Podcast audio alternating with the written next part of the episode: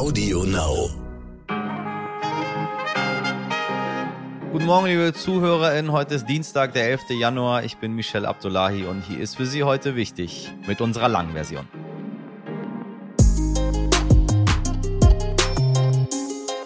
Seit gestern sitzen VertreterInnen von Russland und den USA in Genf zusammen und versuchen wieder zueinander zu finden. Es geht um die Lösung oder zumindest Entschärfung des Ukraine-Konfliktes. Gefordert werden immer wieder Sicherheitsgarantien, denn Putin schickt seine Truppen an die russisch-ukrainische Grenze und begründet diesen Schritt damit, dass die NATO wiederum immer näher an Russland heranrückt.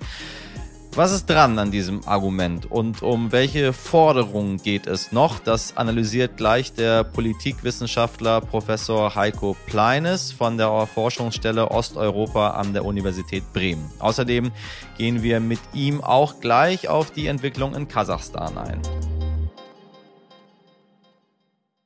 Zuerst für Sie das Wichtigste kurz und knapp. Hoffnung auf Medikament gegen Corona. Das Mittel Ensovibep von Novartis und dem Schweizer Biotech-Unternehmen Molekular Partners hat in einer klinischen Studie positive Ergebnisse gezeigt. Novartis wolle die Notzulassung in den USA noch im Januar einreichen. Am Freitag wurde die Impfpflicht beschlossen. Am 15. März ist die Impfdeadline für Krankenhauspersonal und Pflegende. Dann muss der Schutz wirksam sein. 2021 ist das Jahr mit der teuersten Naturkatastrophe aller Zeiten gewesen, so der Rückversicherer Munich Re in seiner globalen Bilanz. Die Flutkatastrophe in Nordrhein-Westfalen und Rheinland-Pfalz hat Gesamtschäden von über 30 Milliarden Euro verursacht. Bundespräsidentenwahl. Frank-Walter Steinmeier hat nun doch noch einen Gegenkandidaten bekommen. Ach, schau an, bei der Wahl zum Bundespräsidenten tritt der parteilose Gerhard Trabert für die Linke gegen ihn an. Die Krux, eine reale Chance hat Trabert wohl eher nicht, aber wer weiß. Der 65-jährige Arzt will auf die soziale Ungleichheit im Land aufmerksam machen. Er engagiert sich gegen Armut und Obdachlosigkeit. Auch die AfD will jetzt noch einen Kandidaten aufstellen. Dieser wird voraussichtlich Ende des Monats bekannt. Sind wir mal gespannt.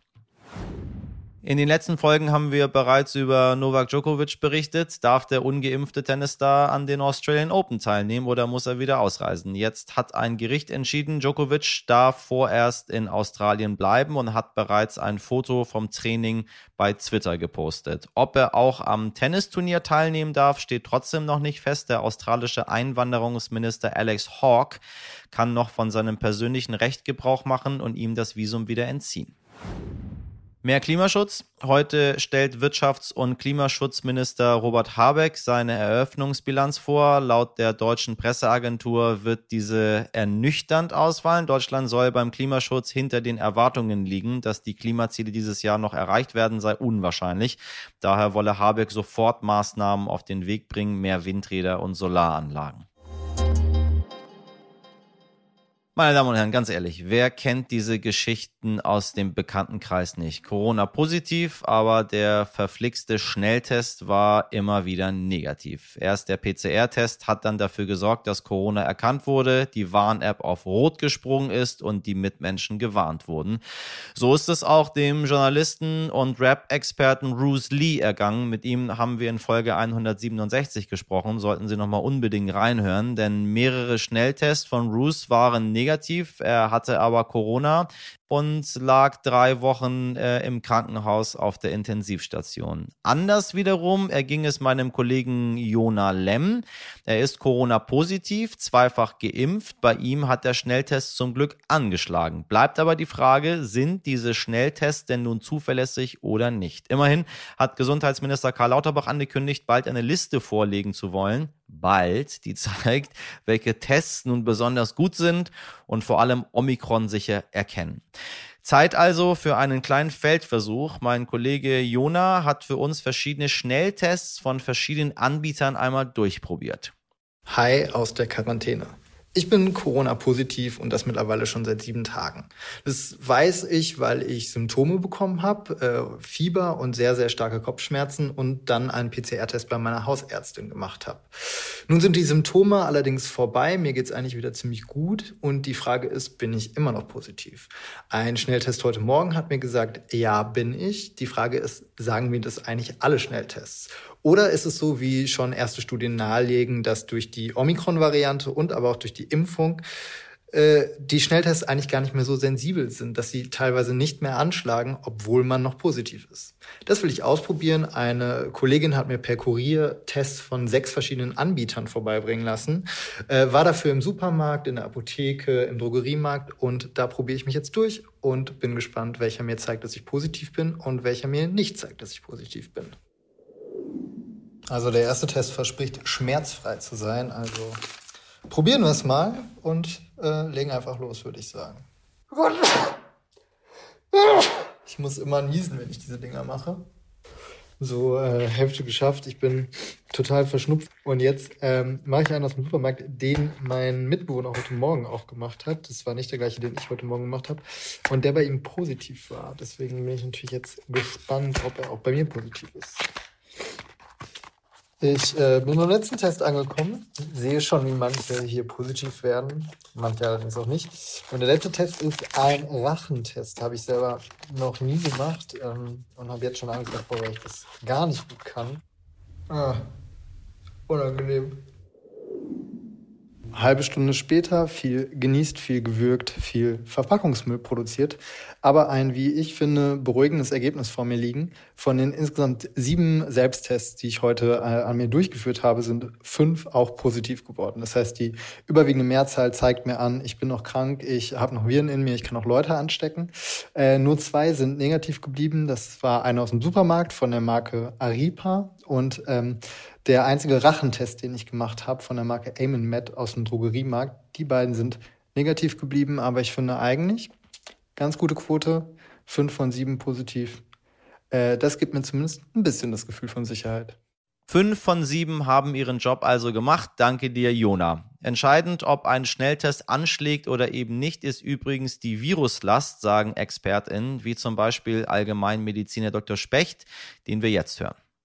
Wenn ich geimpft und vor allen Dingen, wenn ich geimpft und geboostert bin, dann kann es natürlich sein, dass ich mich infiziert habe, aber die Viruslast so niedrig ist, dass der Schnelltest nicht anspringt.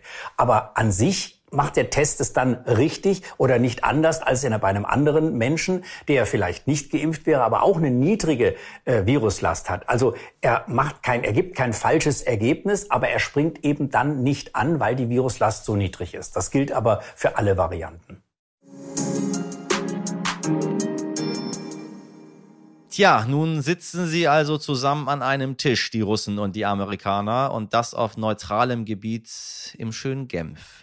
Die amerikanische Seite muss sich auf Kompromisse einstellen, sagt Russlands Vizeaußenminister vor dem Beginn der Verhandlungen dem russischen Staatsfernsehen. Die US-Vizeaußenministerin twitterte, wir werden uns die russischen Belange anhören und unsere eigenen mitteilen, aber wir haben klargemacht, dass wir über die europäische Sicherheit nicht ohne unsere Alliierten und Partner diskutieren. Die Verhandlungen zwischen Russland und den USA sind angelaufen und dauern heute auch noch an. Wladimir Putin fordert immer wieder Sicherheitsgarantien aus seiner Sicht kommt die NATO ihm immer näher. Er fühlt sich durch die Truppen- und Waffenpräsenz der Amerikaner in Europa bedroht und stationiert seinerseits 100.000 russische Soldaten an der Grenze zur Ukraine. Was also können wir erwarten von diesem Treffen, bei dem die, um die es eigentlich geht, also Europa und allen voran die Ukraine, gar nicht geladen sind? Dazu gleich eine Analyse von Osteuropa-Experte Professor Heiko Pleines. Er leitet die Abteilung Politik und Wirtschaft an der Uni Bremen und beschäftigt sich vor allem mit Funktions Funktionsweisen autoritärer Regime. Außerdem schaut Professor Pleines im Gespräch mit meinem Kollegen Dimitri Blinski natürlich auch auf die aktuellen Ereignisse in Kasachstan. Dort wurden mittlerweile fast 8000 Menschen festgenommen. Präsident Tokayev spricht von dem Versuch eines Staatsstreichs und erklärt die Ausschreitungen für beendet. Ich grüße Sie, Herr Professor Pleines. Hallo. Ja, hallo. Ja, gestern und heute äh, treffen sich Russland und die USA in Genf. Beide Seiten haben von vornherein schon gesagt, ja, dass von diesem Treffen wohl nicht so viel zu erwarten ist und haben so die Erwartungen so ein bisschen heruntergeschraubt. Wie ist das bei Ihnen? Wie blicken Sie auf dieses Treffen? Was kann man davon erwarten? Ja, also einen großen Durchbruch äh, würde ich jetzt nicht erwarten. Die Frage ist halt eigentlich, was Russland möchte. Also ist das sozusagen nur eine Show, um zu zeigen, wir haben geredet und danach machen wir Eskalation? Oder ist das eine Show, um der eigenen Bevölkerung zu zeigen, ähm, wir vertreten unsere nationalen Interessen und sind dabei sozusagen durchsetzungsfähig? Ähm, dass es tatsächlich inhaltlich große Fortschritte gibt, erwartet, glaube ich, niemand. Es gibt ja so ganz konkrete Forderungen. Ähm, Russland möchte, dass die NATO zum Stand vom 17. Mai 1997 zurückkehrt, also keine militärischen Aktivitäten der NATO mehr in den Ländern des ehemaligen Warschauer Paktes. Was halten Sie von solch einer Forderung? Na, also Russland hat im Prinzip Maximalforderungen gestellt. Ähm, das heißt ja nicht nur, dass sozusagen der Westen seine ähm, Atomwaffen zurückziehen muss, seine Rüstung zurückziehen muss, während Russland gar nichts ändert, sondern es heißt zum Beispiel auch, dass eine NATO-Osterweiterung nicht in Frage kommt. Das betrifft ja nicht nur die Ukraine, das betrifft auch Schweden und Finnland. Ähm, Russland hat keine Vorschläge gemacht für Kompromisse und dass diese Maximalforderung für die NATO nicht akzeptabel ist, ist eigentlich auch offensichtlich. Was ich mich auch gefragt habe, es wird verhandelt zwischen Russland und, äh, und den USA. Es geht um Europa, es geht vor allen Dingen auch um die Ukraine. Aber wo ist eigentlich Europa bei diesen Verhandlungen? Also das ist im Prinzip schon ähm, sozusagen die russische Perspektive, der da gefolgt wird. Russland sagt immer, es geht sozusagen um Großmacht gegen Großmacht, sprich Russland gegen USA. Und Europa wird oft auch explizit äh, abgetan als Vasall der USA, mit dem man nicht redet. Ähm, und dasselbe wird halt auch gegenüber der Ukraine gesagt. Das heißt, aus russischer Sicht reden die Großen miteinander und die USA bemühen sich etwas, das abzuschwächen, indem sie sagen, dass sie eben die EU und die Ukraine einbinden. Verstehe, verstehe. Ähm, mein Kollege, der Journalist Nikolaus Blome, hatte vor vielen Jahren mit Wladimir Putin mal ein Interview geführt und da sagte Putin, dass es für ihn keine Grenzen gibt, sondern er die Welt eher in Regionen einteilt. Ähm, was glauben Sie, hat der russische Präsident, wenn man sich äh, das jetzt wieder anschaut, zu Kasachstan kommen wir ja gleich nochmal, aber wenn man sich auch ähm, Ukraine anschaut, hat der russische Präsident ein Problem damit, Grenzen und damit auch die Souveränität von Ländern zu akzeptieren? Ja, ganz klar. Das hat er ja auch sehr deutlich gemacht, was die Ukraine betrifft, dass er die nicht als echten Staat sieht, sondern historisch als Teil Russlands. Und Region meint in dem Fall natürlich Einflusssphären. Das heißt, ähm, die russische Außenpolitik denkt in Einflusssphären und das ehemalige Gebiet der Sowjetunion, vielleicht minus Baltikum, ist aus russischer Sicht definitiv russische Einflusssphäre, wo Russland machen will, was auch immer, einschließlich eben Verstöße gegen internationales Recht und Menschenrechte. Worum geht's eigentlich äh, äh, bei dem Ukraine-Konflikt? Also das Ganze schwelt ja schon seit Jahren, beziehungsweise äh, flammt auch immer mal wieder auf. Äh, worum geht's Russland eigentlich? Also im Prinzip denke ich, geht's Russland um genau das, äh, was wir gerade besprochen haben, nämlich die Herstellung einer Einflusssphäre auf dem Gebiet der ehemaligen Sowjetunion. Nicht? Putin sagt ja auch regelmäßig, der Untergang der Sowjetunion wäre die größte Katastrophe des 20. Jahrhunderts gewesen obwohl es da auch zwei Weltkriege gab. Und es geht eben darum, die Folgen dieser Katastrophe des Endes der Sowjetunion rückgängig zu machen, sprich eben NATO zurückdrängen und das Gebiet der ehemaligen Sowjetunion inklusive Ukraine als eigene Einflusssphäre. Der Haken ist halt nur, wenn ich das noch kurz ergänzen darf, dass da Russland das immer mit einer Politik der Stärke und der Aggression macht, dass dadurch natürlich die, die es betrifft, entfremdet werden. Es ist ja nicht so, als wenn in der Ukraine alle gegen Russland gewesen. Wenn aber Russland dann militärisch vorgeht, dann gewinnt man natürlich in der Ukraine keine Freunde. Und insofern ist man dann eben wirklich bei einer Konfrontation. Und da kommt der aktuelle Konflikt her.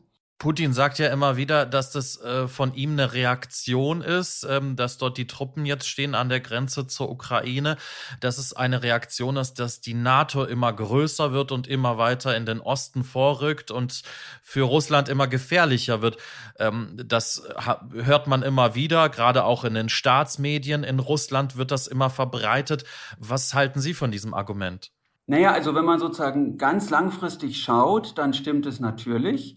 Ähm, nur aktuell ist halt überhaupt nichts passiert. Also die aktuelle Krise ist von Russland aus dem Nichts geschaffen worden. Nicht? Bei der NATO-Osterweiterung ist jetzt seit über zehn Jahren gar nichts mehr passiert.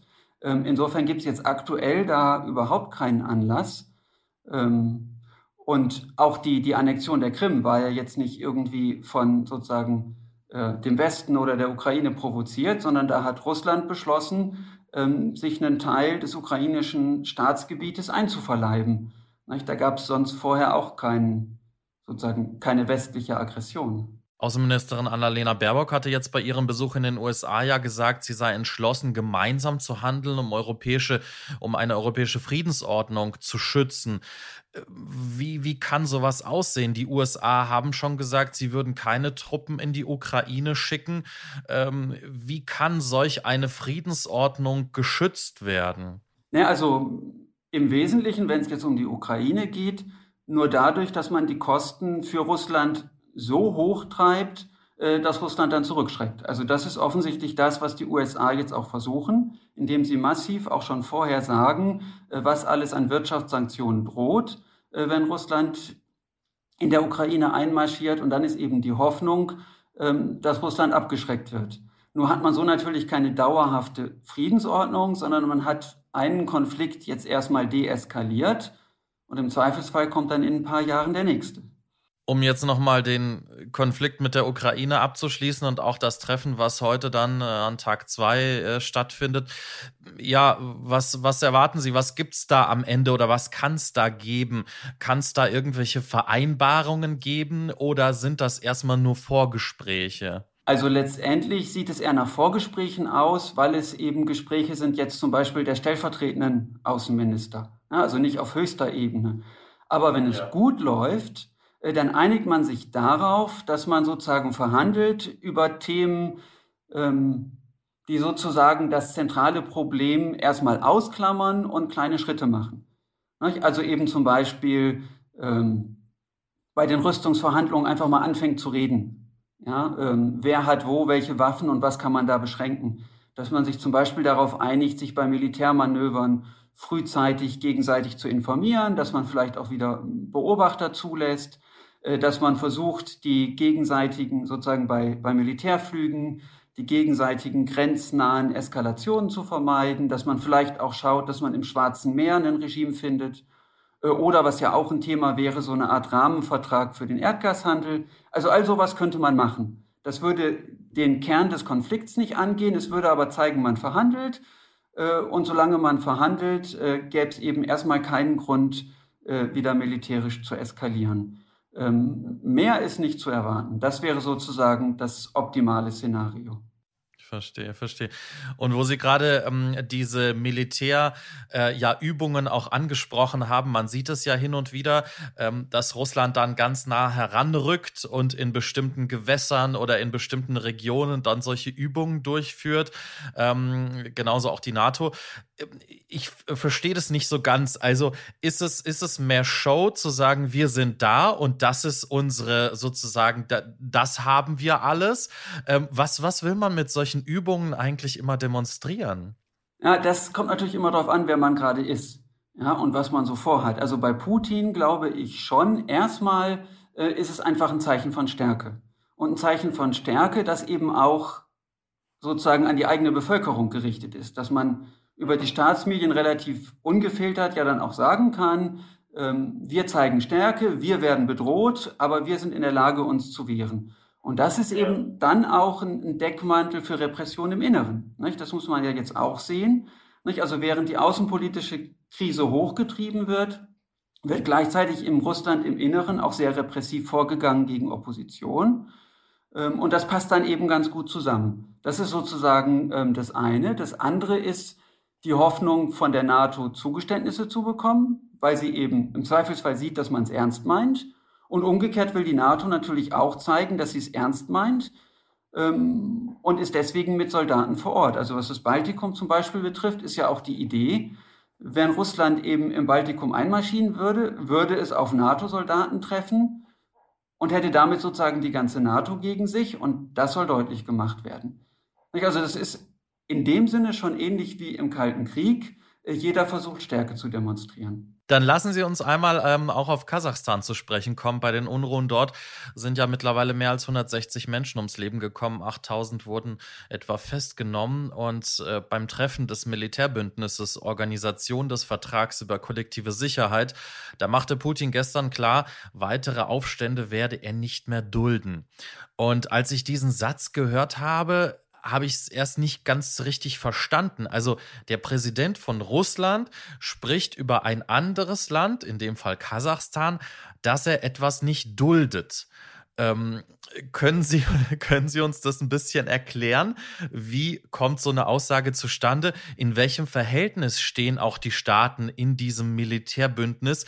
Ähm, und äh, wie kann sich der Präsident einfach von Russland das herausnehmen, indem er sagt, ich dulde etwas nicht in einem fremden Land? Ja, also das ist eben die Frage, wie fremd dieses Land ist. Aus russischer Sicht ist es eben Teil der russischen Einflusssphäre, war auch Teil der Sowjetunion. Ähm, und der zweite Punkt bei den Aufständen, der wichtig ist, ist halt schon, dass ähm, Putin grundsätzlich ähm, Proteste gegen, sagen wir mal, Diktatoren als Risiko sieht für Russland, weil sie sozusagen der Opposition in Russland ein falsches Signal geben. Und insofern ist es auch im Fall der Ukraine so, dass Putin im Prinzip auch verhindern möchte, dass die Ukraine ein Vorbild wird für die russische Bevölkerung nach dem Motto, wenn man den Diktator zum Teufel jagt, dann geht es einem danach besser. Und ähm, der Ukraine-Konflikt hat auch damit zu tun, dass Putin zeigen will, wenn er den Diktator zum Teufel jagt, geht es euch nicht besser. Und der nächste Schritt ist dann, das haben wir in Belarus gesehen, das sehen wir jetzt in Kasachstan, äh, dass Putin eben sagt, in meiner Einflusssphäre wird kein Diktator zum Teufel gejagt, wenn ich das nicht will. Und das ist genau das, was wir dann eben in Kasachstan auch sehen. Putin sagte auch, dass die sozialen Medien schuld seien und außerdem gut ausgebildete Terroristen aus dem Ausland. Überhaupt, wenn man so die russischen Medien verfolgt, dann ist das erste Argument immer, es gab Einfluss von außen. Ob es von Europa ist, am liebsten natürlich von Amerika, dass sich äh, praktisch ja Menschen aus dem Ausland eingemischt haben, dass äh, im Ausland ausgebildet wurde. Und ähm, ich habe heute einen Kommentar im russischen Radio gehört über dieses Militärbündnis, über das wir gerade auch gesprochen haben, dass dort eigentlich nur noch Politdinosaurier sitzen. Also, dass dort Präsidenten drin sind, äh, die ähm, ja zum Beispiel mit Social Media gar nicht so viel anfangen können ähm, und das einfach als billige Argumente auch hernehmen. Äh, was glauben Sie? Ähm, wissen die dort, was wirklich passiert und was die Auslöser sind? Ähm, und ähm, ja, woher kommen diese Begründungen? Warum sind das immer diese gleichen Argumente, die wir hören? Also ich glaube, man sollte die Präsidenten in diesen Ländern nicht unterschätzen. Also die sind keine Idioten, die sind auch nicht von gestern, die wissen genau, was sie tun, die geben sich auch sehr viel Mühe, das Internet zu kontrollieren. Und ich glaube, die wissen auch ganz gut, was passiert und wie die Stimmung in der Bevölkerung ist. Ja, aber es ist natürlich auch wichtig, die, Bestimmung in der die Stimmung in der Bevölkerung zu beeinflussen. Und dazu gehört eben, dass man Sündenböcke sozusagen präsentiert. Ja, also wenn es Proteste gibt, dann nicht, weil es gute Gründe für Proteste gibt, sondern weil der Westen da sich irgendwas ausdenkt und interveniert. Ja, das ist natürlich eine, eine leichtere Geschichte, die es zu erzählen gilt. In Kasachstan kommt noch dazu, dass eben dieses Militärbündnis nur dann eingreift, wenn es Bedrohungen von außen gibt. Das heißt, rein formal muss man sagen, wir haben eine Bedrohung von außen, sonst hat das Militärbündnis überhaupt keinen Grund, dort zu intervenieren. Aber das war jetzt nur in diesem einen konkreten Fall. Grundsätzlich ähm, denke ich, ist es sozusagen eigentlich schon ein Klassiker. Das war auch schon in der Sowjetunion so. Wenn irgendwas schief läuft, dann hat man nicht selber was falsch gemacht, sondern Schuld ist der böse Westen. Und so sind die Argumente auch heute noch, ja. Tokayev ähm, sprach jetzt von einem Staatsstreich oder dem Versuch eines Staatsstreichs. Und ähm, was ich jetzt auch gelesen habe, er baut ja so ein bisschen auch den Apparat um. Im Sicherheitsrat äh, wurden einige Leute ausgetauscht im Geheimdienst. Und ähm, es heißt, er würde jetzt seine Leute installieren und Nazarbayev, also den Ex-Präsidenten und seinen Clan, so ein bisschen herausdrängen.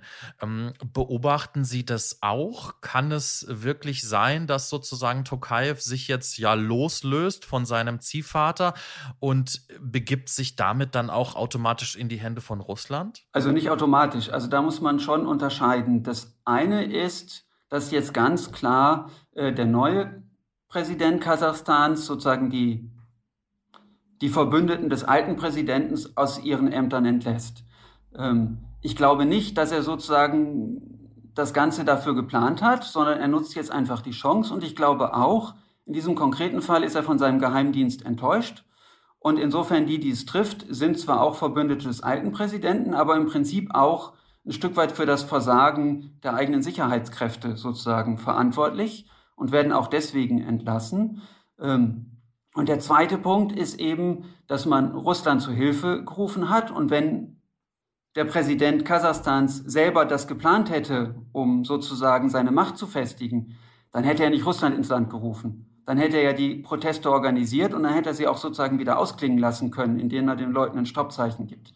Also, dass man Russland brauchte, zeigt schon, dass man es selber in Kasachstan nicht unter Kontrolle hatte äh, und darauf angewiesen war.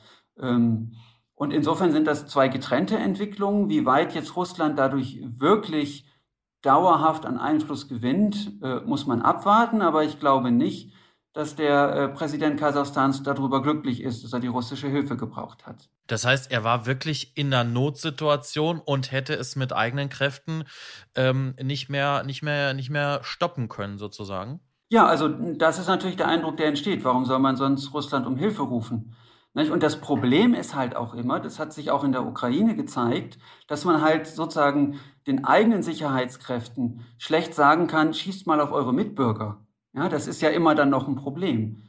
Also, ähm, wo man dann sich auch nicht sicher sein kann, wie, wie weit dann wirklich die eigenen Sicherheitskräfte bereit sind, das, das durchzuziehen. Wenn also der Befehl kommt, es wird auf jeden geschossen, ohne Vorwarnung, nicht? Dann machen sozusagen Soldaten aus dem Ausland es leichter als Polizisten, die sozusagen die ganze Zeit vorher schon mit den Leuten zu tun hatten. Was glauben Sie denn, was möchte Putin dafür haben? Dafür, dass er jetzt seine Kräfte da reingeschickt hat? Ich meine, das ist ja auch immer, sind ja wahrscheinlich auch immer solche Deals, obwohl man natürlich in so einem Bündnis drin ist. Aber kann es sein, dass, dass er dann dafür auch was erwartet, natürlich? Ja, da würde ich jetzt von ausgehen, dass er was erwartet. Ich würde auch vermuten, dass noch nicht klar ist, was er erwartet. Ja, also, dass es sozusagen davon abhängt, wie sich die Dinge entwickeln, dass er, wenn man so will, äh, einen Gefallen gut hat ähm, und keine Widerworte erwartet, wenn es, wenn es um irgendwelche weiteren Krisen geht. Also das wäre jetzt so erstmal das, das Offensichtliche. Nicht? Die nächste Frage wäre dann, äh, inwieweit Putin auch die Vorstellung hat, ähm, sozusagen Kasachstan enger zu integrieren. Es gibt Leute, die das vermuten oder befürchten. Ähm, ich selber glaube, dass Putin durchaus damit zufrieden ist, wenn er in diesen Staaten sozusagen Vasallen hat nicht? Die Idee der Einflusssphären. Ähm, die Präsidenten in Belarus und in Kasachstan tanzen nach seiner Pfeife und haben eben keine Chance mehr, äh, sich dem Westen anzunähern. Nicht? Das ist ja das, was die Ukraine versucht. Und der Vorteil für Putin ist, wenn die Diktatoren in Belarus und Kasachstan sozusagen eine bestimmte Grenze überschritten haben ähm, und damit für den Westen tabu sind, weil man eben mit, mit solchen Leuten nicht mehr reden kann, ähm, dann sind sie sozusagen komplett von Putin abhängig. Das äh, wäre noch meine Anschlussfrage. Sie beschäftigen sich ja mit Funktionsweisen autoritärer Regime. Was glauben Sie ähm, in Kasachstan, aber auch in Russland? Was, was löst das jetzt aus? Werden die Zügel noch fester angezogen, wo man sagt, jetzt müssen wir aber noch mehr aufpassen? Ja, also das ist ähm, für beide Länder ein langfristiger Trend. Also man sieht in beiden Ländern, dass jetzt seit zwei Jahrzehnten sozusagen regelmäßig die Daumenschrauben weiter angezogen werden. Das betrifft Medien, wo die Berichterstattung immer weiter eingeschränkt wird, was in Kasachstan ja sogar schon dazu geführt hat, dass selbst russische Medien äh, in Kasachstan nicht mehr äh, sozusagen nicht mehr zugänglich sind, weil man Angst hat vor zu kritischen Stimmen. Das betrifft auch die Zivilgesellschaft, wo immer weniger möglich wird. Das betrifft Proteste, wo sozusagen friedliche Proteste äh, gegen das Regime schon gar nicht mehr vorstellbar sind, weil die Grenzen so eng gezogen wurden. Und ich sehe jetzt im Moment keinen Grund zu erwarten, dass sich dieser Trend umkehrt. Düstere Aussichten. Professor Pleines, vielen lieben Dank für das Gespräch. Ja, gerne. Vielen lieben Dank für die Einordnung der Ereignisse und wir werden natürlich weiterhin beobachten, sowohl was sich in Kasachstan in den nächsten Wochen ändert, als auch bei den Verhandlungen zwischen Russland und den Vereinigten Staaten. Ohren auf.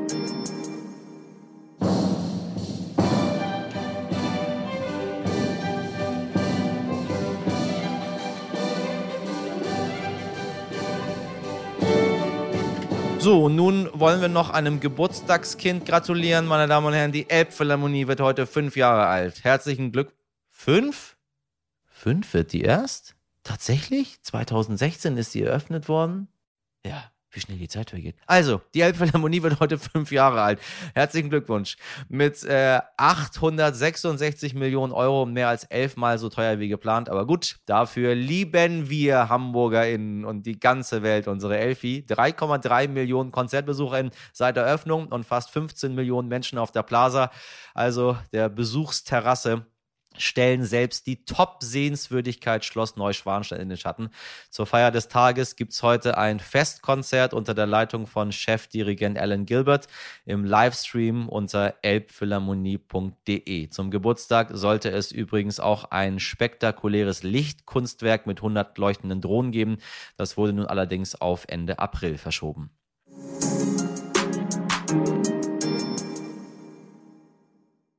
Ganz berauscht vom Elfi Geburtstag sind wir nun schon am Ende angekommen. Ich empfehle Ihnen nicht nur das heutige Konzert, sondern möchte Sie auch einladen, uns zu bewerten. Dies geht auf Spotify ganz prima. Empfehlen Sie uns, folgen Sie uns oder schreiben Sie uns, was Ihnen so durch den Kopf geht, an heute.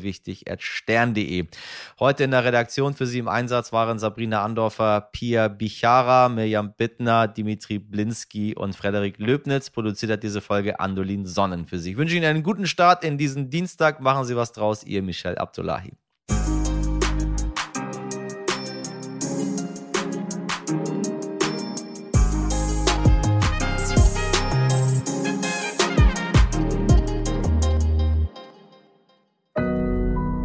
Audio Now.